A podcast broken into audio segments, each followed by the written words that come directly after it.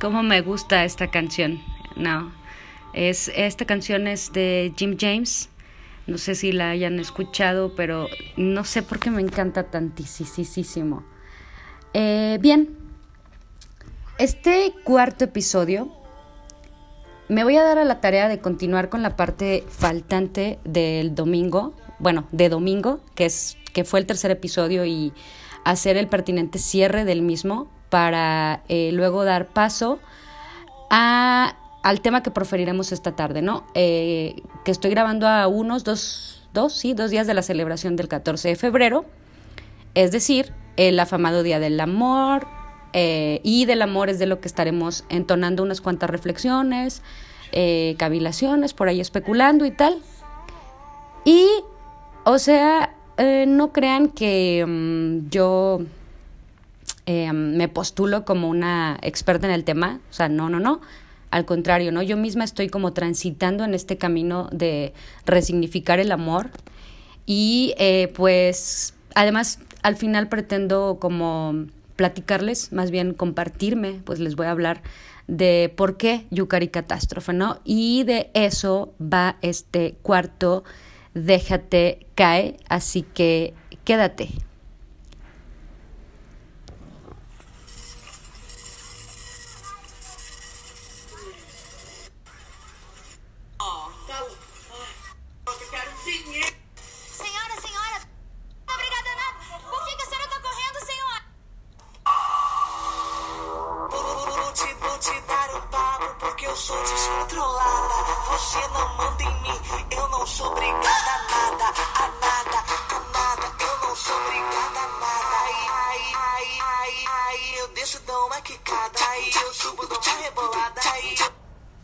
Ok, ahorita les platico de esta canción que acaban de escuchar.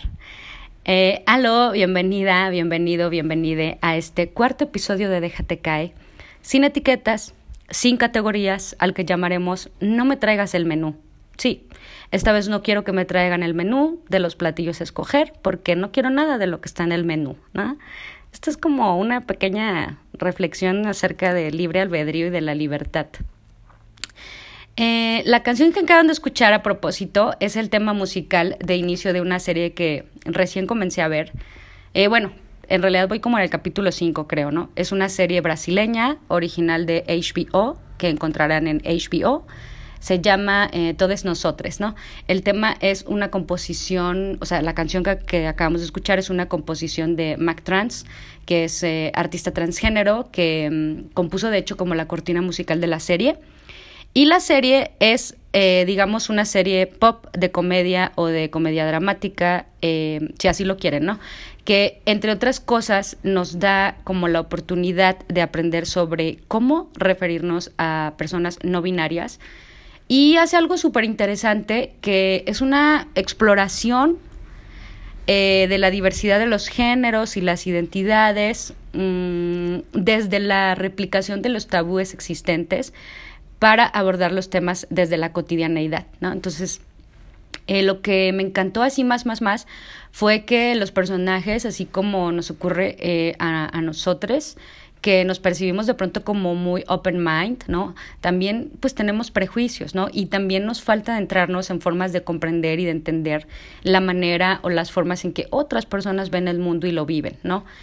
Y que toda esta información que manejan eh, a través de la serie pues está dirigida tanto para quien no conoce casi nada al respecto o más menos, como para quienes militan en diversos activismos y para la comunidad misma eh, LGBT, que incluso se retrata como, mm, bueno, retrata como las mismas personas LGBT desconocemos bastante todavía sobre diversos temas, ¿no? Y que basta con que les comparta, de hecho, uno de los diálogos que lo dice eh, Rafa, el protagonista de la serie, una chica eh, dando lugar a, la visibilización de la no binariedad, entendiéndolo como eh, una categoría de identidad de género reciente, sí, por así decirlo, y me gustó también bastante eh, porque hace esta reflexión de que estar dentro de la comunidad no nos hace conocer todas las temáticas relacionadas, ¿no?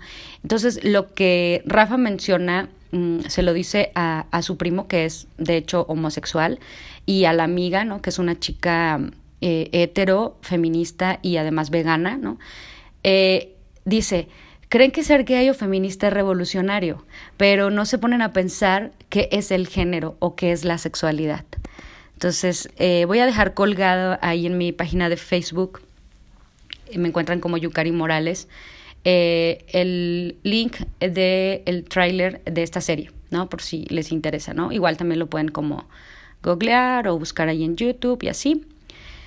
Bueno, eh, entonces regresando a lo que fue el episodio 3 y para hacer el cierre, nos quedamos en las cuestiones que a la intersexualidad refieren, ¿no? Y quisiera como continuar apoyándome de los análisis que hace Judith Butler. Em, y les comparto lo siguiente, haciendo eh, un hincapié en la importancia y la trascendencia que están teniendo y pueden llegar a tener los movimientos o los grupos activistas intersex. Les voy a leer entonces eh, un párrafo que seleccioné de Deshacer el género de, de Judith, que dice, consideremos la oposición intersexual a la extendida práctica de realizar cirugía coactiva a los neonatos y niños con anatomías sexualmente indeterminadas o hermafroditas con el fin de normalizar sus cuerpos. Y esto es una parte bien importante, o sea, esto de normalizar sus cuerpos, o sea, donde dice cuáles cuerpos son normales y cuáles no, ¿no? Y, y luego dice, eh, este movimiento ofrece una perspectiva crítica sobre la versión de lo humano que requiere morfologías ideales y la constricción de las normas corporales. Entonces, si nos lo pensamos, pues hay una exigencia en general para todas, todos y todes de precisamente esas morfologías ideales, o sea, no solo en el ámbito intersex. Eh, y luego continúo leyéndoles. Eh, dice Judith, al resistirse a la cirugía coactiva, la comunidad intersexual hace un llamamiento para que se comprenda que los niños de condición intersexual son parte del continuum de la morfología humana, ¿no? Entonces, eh, pues podemos evidenciar hasta aquí cómo estamos dentro de una rigidez que nos hace pensar que existen morfologías ideales, que habemos de apegarnos a las normas corporales exigidas y cómo esta resistencia, principalmente hacia la cirugía coactiva y lo que ésta conlleva de los colectivos de activismo intersex, vienen a quitarnos esta nube o esta maraña o esta venda que tenemos enfrente sobre los ojos, por decirlo, hablándonos de un continuum de morfología humana y no de un ideal. ¿Sí? Entonces, eh, continúa y cierra Judith en que lo siguiente, y que deben ser tratados desde el supuesto de que sus vidas son y serán no solo viables, esto es ah, central, sino también ocasiones para su florecimiento como personas.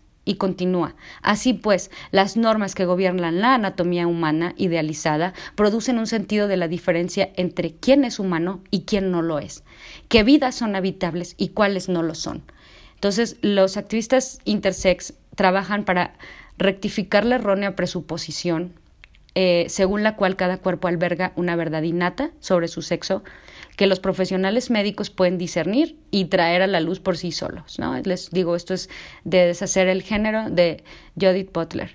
Entonces, ah, si bien a veces pensamos que las luchas o el transitar se dirigen a objetivos diferentes, aquí podemos ver cómo lo, lo, que las comunidades intersexuales hacen, además del llamamiento a comprender ese continuum de la morfología humana, es a reflexionar en torno a qué y cómo se gobiernan los estereotipos de las anatomías humanas y cómo hemos concebido esto como si se tratase de algo natural, ¿no?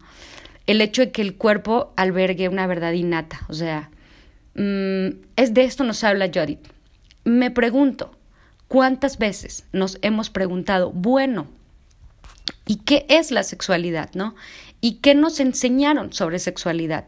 ¿Dónde y quién y cómo? Porque eh, no solo el qué, sino también el cómo importa, ¿no? Si, si lo que nos enseñaron sobre sexualidad eh, nos lo expresaron con cierta, digamos, timidez, eh, en un marco de, de, digamos, oscurantismo y demás, pues muy probablemente no nos fue una experiencia como muy grata, ¿no? En donde realmente aprendiéramos gustosas, gustosos y gustoses. Em, y pues básicamente la, la sexualidad es, primero que nada, un aspecto central ¿no? De, del ser humano o de cada ser humano y no como algo determinado, o sea, es también un continuum, presente a lo largo del curso de vida, que digamos... Eh, ¿Qué comprende la sexualidad? ¿no?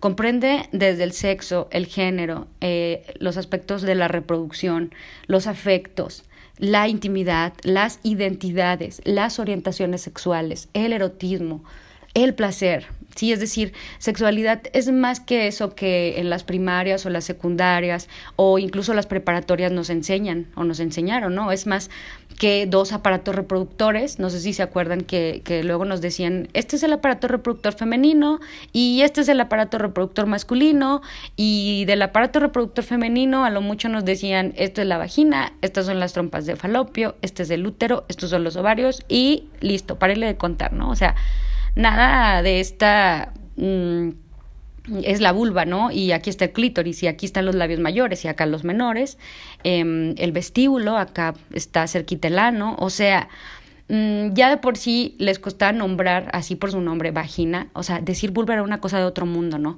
Entonces, al menos mi enseñanza así fue, ¿no? Estoy consciente de que generaciones anteriores, eh, pues ni esto, o sea, eh, ¿A cuántas y a cuántos de ustedes les hablaron de menstruación de una forma natural y sensata? O sea, esto no se hablaba. Si bien nos iba con la mamá o con la tía o la hermana mayor, bueno, yo no tuve hermana mayor, pero eh, se hablaba desde la vergüenza y se hablaba desde el tabú.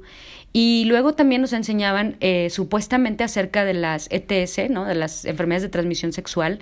Y de esto nos hablaban no tanto desde la vergüenza, sino desde el miedo, o más bien no desde, sino influyendo miedo al menos a mis compañeras, compañeros de clase, nos mostraron un montón de imágenes eh, de genitales con enfermedades eh, de transmisión sexual en niveles avanzados para decirnos, eh, así para asustarnos, esto te va a pasar si no te cuidas, que por lo general ese te cuidas era como si no te abstienes, ¿no? Porque el uso del condón, por ejemplo, era como, bueno, pues ya tú sabrás, o sea, si caes en el pecado, porque te enseñaban estos temas a veces desde un punto como muy moralista, incluso hasta religioso. Eh, incluso te decían, pues ya, si tú no quieres como abstenerte y si caes en el pecado, bueno, pues usas un preservativo, porque así se le llamaba, o sea, no se le decía condón como ahora. Y eso era todo, o sea, esas eran nuestras clases de supuesta educación sexual, ¿no? De supuesta educación sobre sexualidad. No contamos con una educación de sexualidad integral, ¿no? Entonces, eh, consulté la declaración sobre los derechos sexuales, que ustedes pueden consultar también en, en línea. Eh, la sexualidad se define como lo leeré a continuación. La sexualidad es un aspecto central del ser humano presente a lo largo de su vida y comprende el sexo, las identidades y los papeles de género, la orientación sexual, el erotismo, el placer, la intimidad y la reproducción.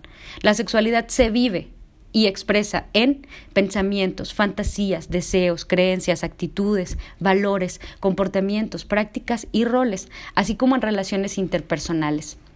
Y subrayamos, si bien la sexualidad puede incluir todas estas dimensiones, no todas ellas se viven o expresan siempre.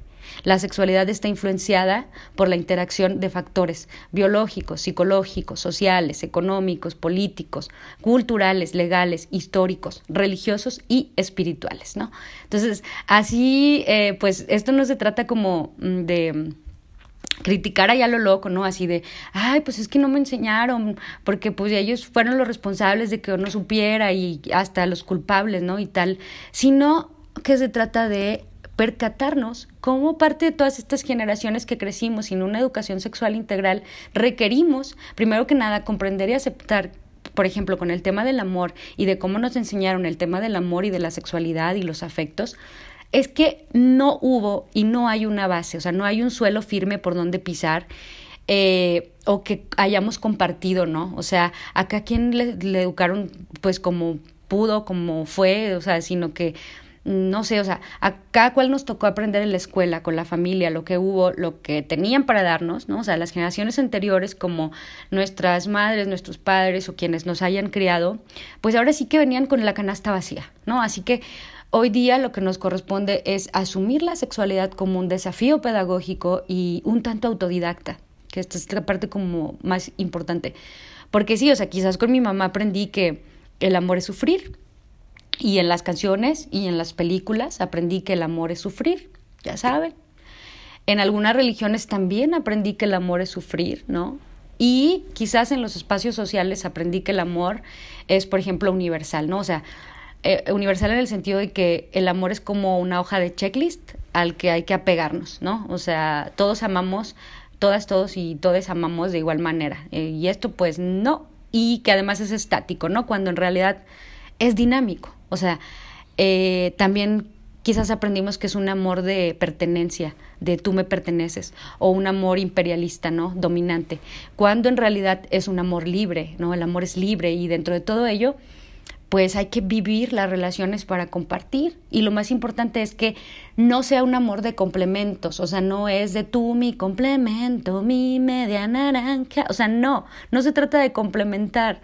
Ya saben, o sea, eso de que tú complementas mi vida y yo complemento la tuya y tú eres mi otra mitad porque sin ti estaba incompleta o incompleto, bla, bla, bla, bla, bla. Todo eso que aprendemos eh, que tiene que ver con el amor romántico, tampoco es culpa de nadie, o sea, tampoco es culpa de alguien, no estamos aquí buscando culpables, sino que estamos buscando eh, hacer estas reflexiones, generar diálogos que nos, que nos lleven a cuestionar de manera sana, pues las primeras etapas de nuestra crianza. Y en esas etapas, ¿cuáles mitos sobre el amor se quedaron en mi persona? Incluso me construyeron como persona y como toda la presión social me dijo, aquí está este estereotipo de la pareja ideal, del amor ideal, ¿no? En donde por ende se nos dieron envueltas así en regalito creencias y mitos del tipo el amor lo perdona todo, la otra persona es prioridad, o a la inversa, yo tengo que ser tu prioridad, ¿no? Imperialistamente. Entonces, eh, también cosas como, ay, es que las personas solteras o sin pareja no pueden ser felices porque su vida no está completa sin una pareja, ¿no? Ay, así de, es que, ay, pobrecita, ella nunca se casó, se quedó, hasta decimos, se quedó señorita, ¿no? Y es como, ay, o, ay, pobrecito, está solo, ¿quién lo va a cuidar, no? Y aquí surge, surge algo muy interesante, que es el tema de, del autocuidado. Y podemos también analizar ese rol que se nos da a las mujeres de cuidadoras, ¿no? Está también esta parte eh, que de que aprendemos en casa que consiste en aprender que cuando alguien no nos, nos está amando, nos, nos daña. O sea, por ejemplo, en las familias, en los sistemas de crianza, eh, donde en vez de educación emocional, de inteligencia emocional y así, ¿verdad? Nos regañan, nos castigan y esto lo hacen en nombre del amor, ¿no? O sea, a mí, por ejemplo, me llegaron a decir cosas como, ah, yo no, yo no podría este, buscar para algo que te hiciera daño. Y a su vez me estaban regañando y me estaban castigando y a veces había humillación. Entonces era como este, te castigo porque te amo, este, te humillo porque te amo, ¿no? Entonces, aquí nos podríamos como estar ejemplo tras ejemplo, pero vamos a vincularlo a esto del autocuidado porque no nos enseñaban a poner límites, porque estas mismas personas que nos estaban criando rompían estos límites. O sea, es como, ah, eh, pero bueno, eh, si vamos a estas cuestiones del autocuidado que se traduce un tanto en amor propio, yo sé que esto del amor propio ahorita a veces hay personas que dicen, ay, qué cansados allá, está súper cliché y tal, pero ¿cómo aprendemos a cuidarnos? ¿Realmente aprendo a cuidarme? ¿Quién me enseñó de amor propio? O sea, a mí, por ejemplo, como mujer, me tocó toda esta parte de cuida, cuida a la otredad. ¿no? O sea, desde ya, desde niña, en el futuro serás cuidadora de los otros y de las otras, ¿no? O sea, hasta te va a tocar hasta cuidar a tu suegra porque tu esposo, o sea, en un sistema muy heteronormativo, este, te la va a llevar para que la cuides porque los hombres no están hechos para cuidar, ¿no? Entonces, mm, y no solo eso, sino me enseñaron a cuidar de los otros, pero me enseñaron a cuidar de mí. Ah, mm, ¿No? Y a los hombres en mi familia, pues les enseñaron a encontrar a alguien que cuidara de ellos y a reprimir las sensaciones, las emociones, los sentimientos, a solo manifestar el enojo, la rabia, la ira, ¿no? Pero ni siquiera como a reconocer a nivel corporal, ¿no? O gestionar el enojo, a realizar tiempos fuera cuando el enojo va aumentando y se va convirtiendo en ira. Eh, esta parte del autocuidado y del amor propio, por más cliché que se escuche, es como muy compleja, pero creo que sí vale mucho la pena em, adentrarnos como en este, en este terreno. Ahora, pues porque estamos hablando de amor, ¿no? Y el amor propio es como una parte bien, bien, bien importante, por más compleja que sea. Entonces, eh, ahora como, ¿Cómo conecta este cuarto episodio con el episodio anterior? Pues resulta que eh, ven que ahorita mencionaba lo de la sexualidad como un desafío pedagógico. Bueno, pues aquí estamos con esta parte de la necesidad de la educación para la sexualidad, ¿no? De los sistemas sexual y de género, de los dispositivos pedagógicos de género, ¿no? De los miedos o el miedo a hablar de la sexualidad, de las dinámicas de trabajo en tanto que las narraciones de la sexualidad, de todos estos eh, imaginarios existentes, ¿no? Sobre la diversidad sexual. Entonces, ahora que estábamos en esta espera de la llegada del día en el que se celebra el amor y se celebra la amistad, me dio muchísimo gusto encontrar diversas charlas, eh, eh, mesas de diálogo, panel y espacios como propositivos donde se reflexionó en torno al amor y los afectos. Y me da mucho gusto porque pienso, pienso que estas personas que se están organizando estos espacios, estos encuentros y que se dan a sí mismas y entregan los conocimientos que han ido adquiriendo, obteniendo, incluso por el recorrido mismo que han hecho en sus vidas personales, sociales, laborales y profesionales, ¿no? Y esto quiere decir que hay diversas partes sumando esfuerzos para ese anhelado transitar, ¿no? Como lo menciona de hecho el maestro Andrés Caeta en la charla que brindó a través del Comité de Salud Mental vía Facebook, que se tituló Amor y Masculinidades. Ah, ahí lo tengo también colgado en, en mi, en mi Facebook, ¿no? En mi Facebook, ¿no? Porque hablo de ese transitar. O sea, él habló de ese transitar eh, en vez de de construir o construir. O sea, explicó por qué decía que eh, la construcción o la deconstrucción pareciera como tener un fin, o sea, lo entendí yo como si se tratase de algo finito y el transitar no, o sea, el transitar no es algo finito, es un proceso, ¿no? Y, y me encantó eso, me encantó cómo manejó esto, ¿no? Y, y, me gusta como podérselos aquí platicar y que ustedes a su vez se dirijan a quizás a su charla porque les pudiera interesar entonces, además, la invitación es hacia ese transitar, ¿no? Para poder este, dinamitar y para desafiar la mente patriarcal, ¿no?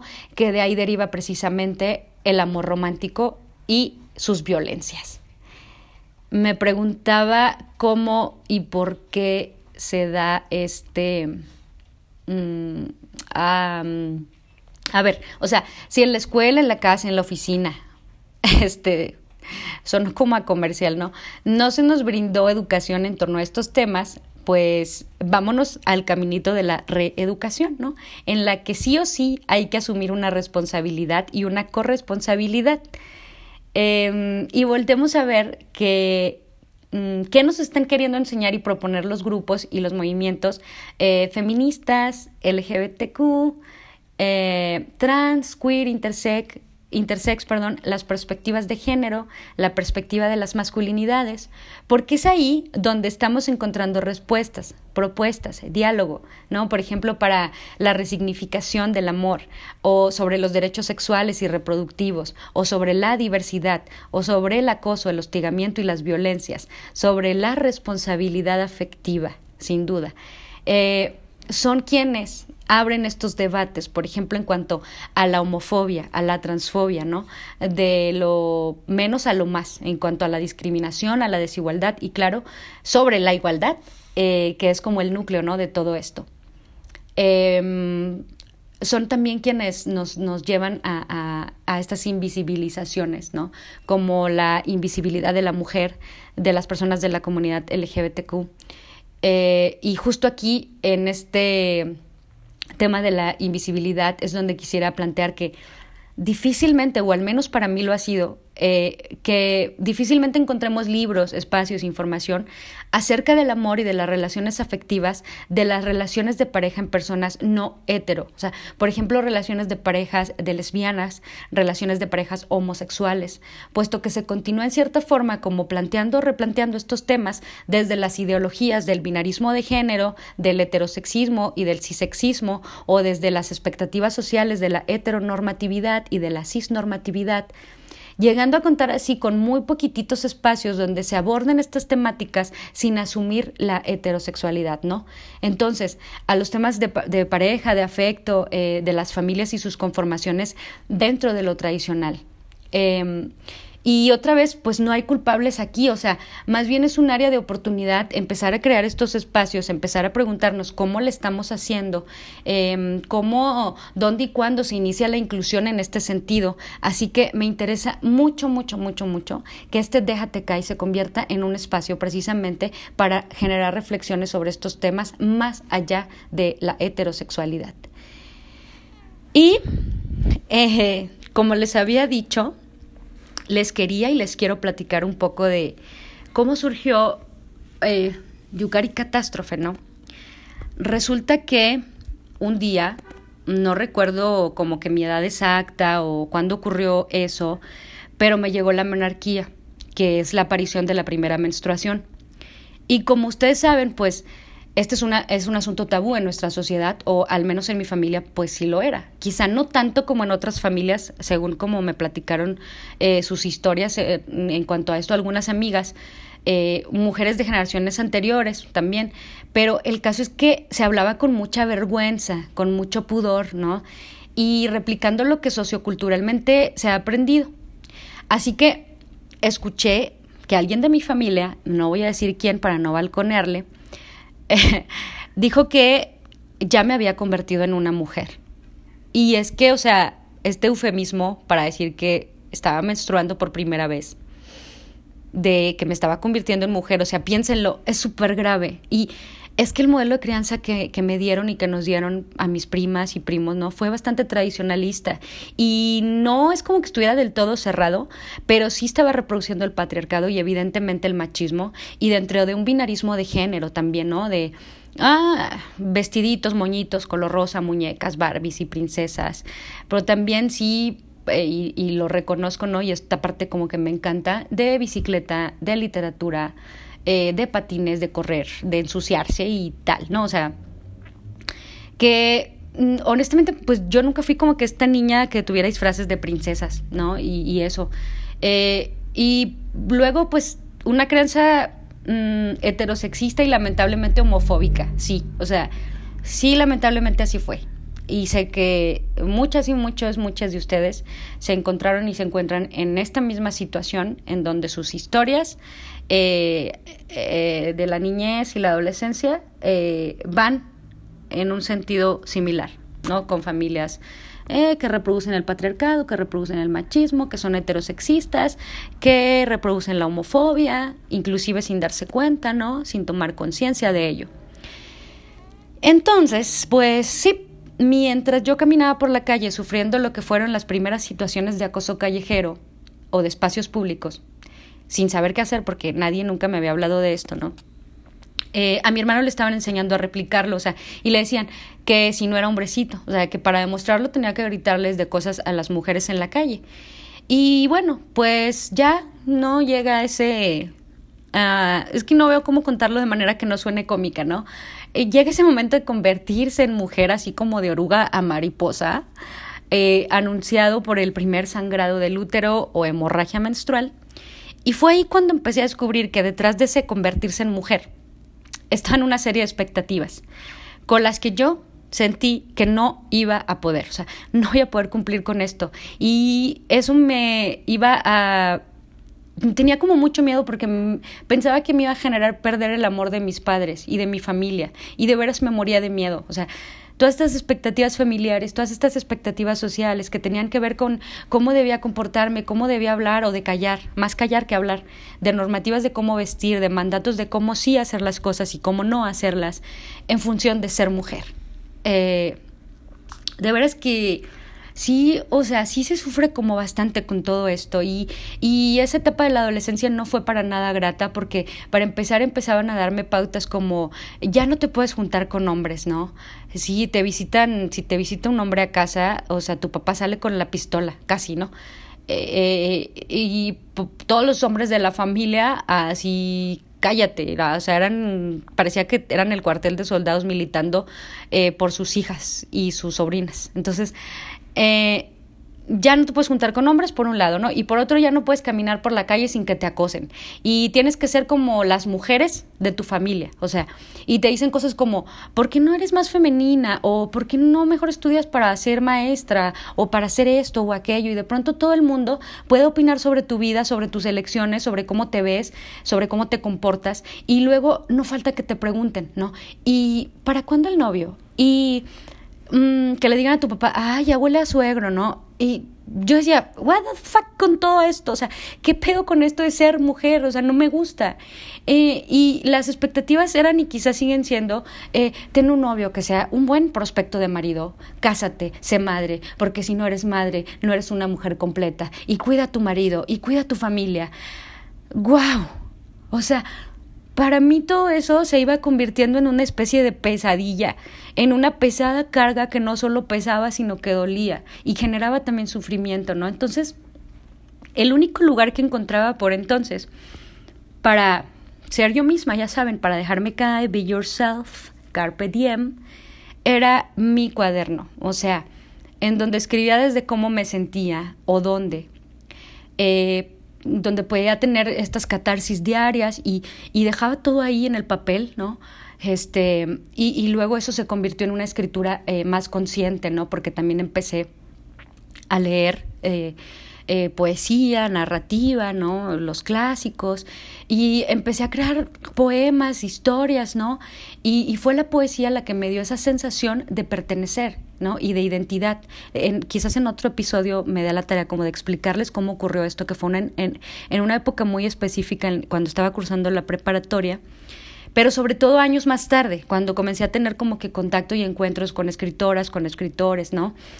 Eh, cabe señalar que cuando empecé a escribir eh, poemas, también un poquito después empecé a escribir poemas así como con tintes eróticos, ¿no? Por llamarlos de alguna manera.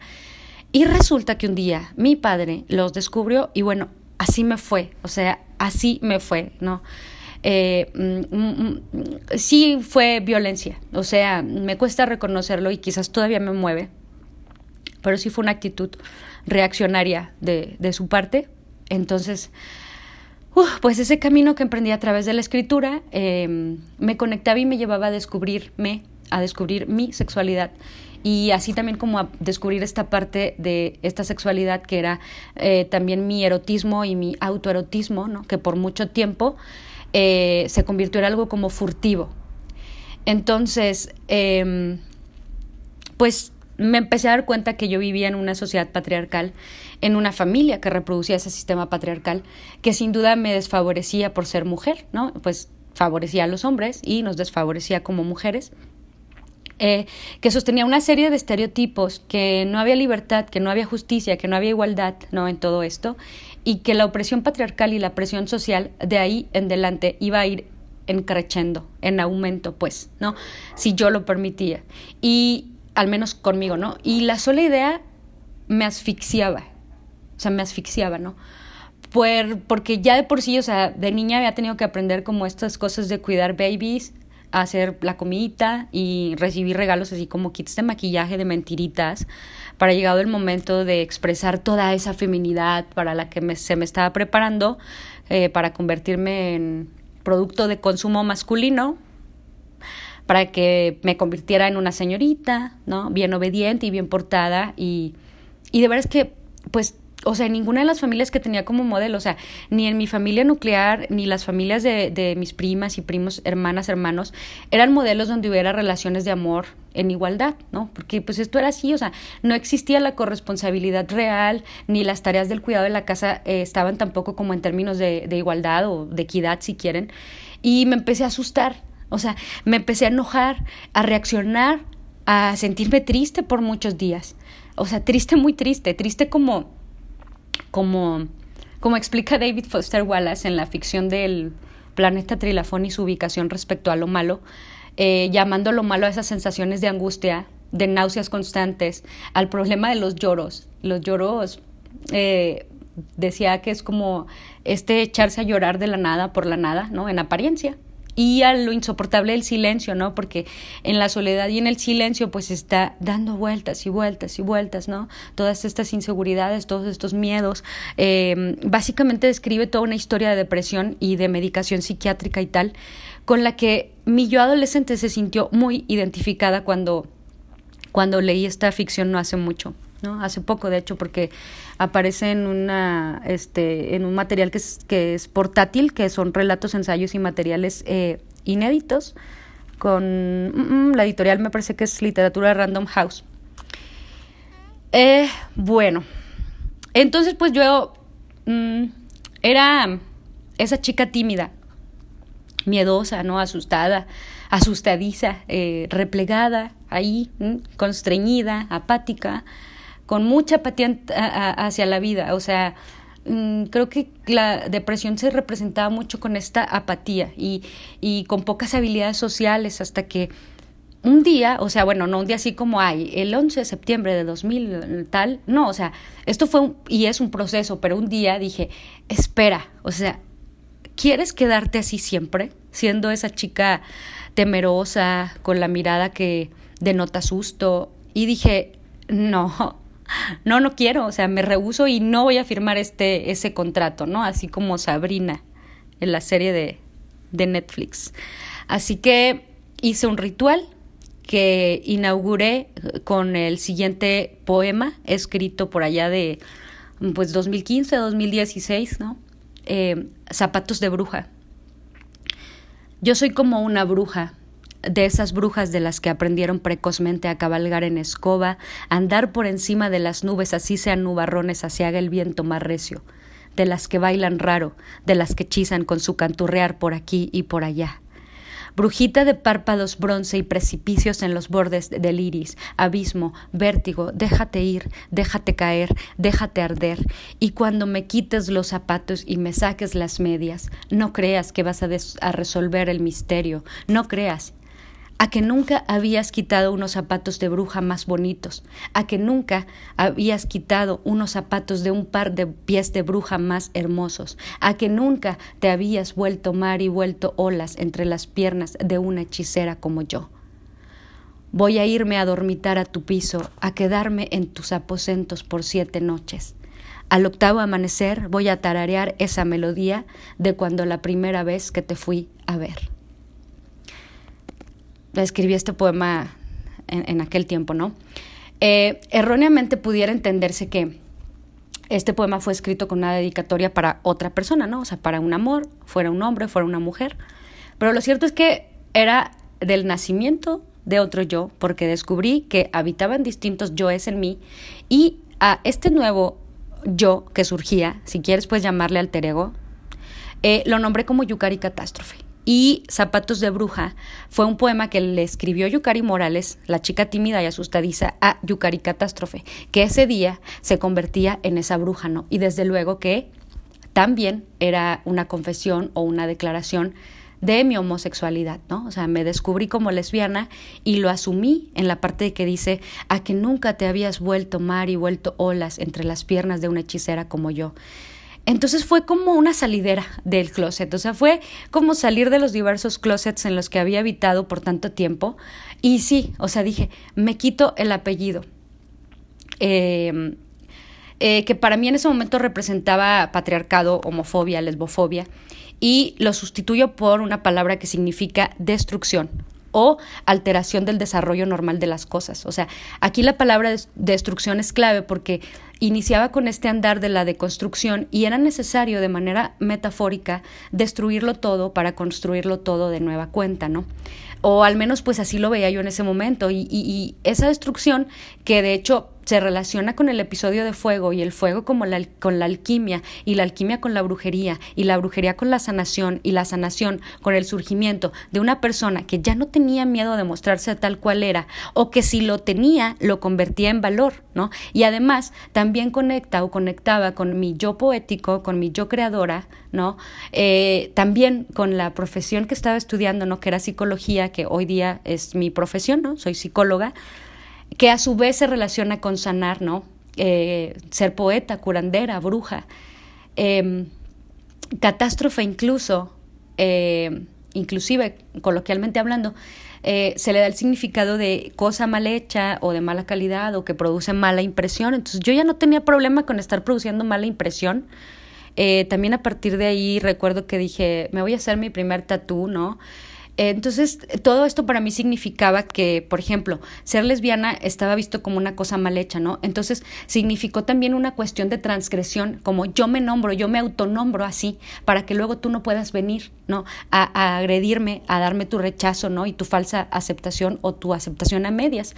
Entonces, Incluso eh, podemos encontrar como sinónimos de catástrofe lo que es el cataclismo, ¿no? Que entiéndase cataclismo como una catástrofe producida en la Tierra por agentes de la naturaleza, eh, como por ejemplo un, diluvio, ¿no? O un terremoto, o también como un gran desastre social, económico o político. Y esto servía también para fines de oposición y de resistencia. Entonces, eh, pues hasta aquí llega lo que es este cuarto episodio. Eh, vamos a continuar, eh, obviamente, tratando como en, estos, en estos temas. quisiera como para, para irnos em, leer como un poema que tiene que ver con, con este rollo como de estar asustada. solo déjenme lo encuentro porque de pronto no lo tenía aquí listo, ¿no? Pero se llama Que caiga ya el meteorito porque se acuerdan que, les platicaba que yo siempre estaba así como con esta mirada de, de susto, como de, ah, va a pasar algo, va a caer un meteorito, ¿no? O como si estuviera esperando que cayera ese meteorito y lo destruyera todo. Entonces, eh, voy a leer el poema y cierro con este cuarto episodio, ¿no? De que no quiero que me den el menú. que caiga ya el meteorito. He plagiado tu frase, esperando que caiga un meteorito, tantas veces que ya no te pertenece, como tampoco son tuyos la alcoba y el piso de madera donde nos diluimos esperando que caiga un meteorito, ha tomado tal fuerza que desprende el vuelo en todas las albas a la espera. Abre cajas fuertes, es un imán, es una figura retórica, es un Pokémon, es el meteorito mismo cayendo. Salgo de mí para ver la fotografía mental de mí misma, si es que mí misma existe, esperando que caiga un meteorito.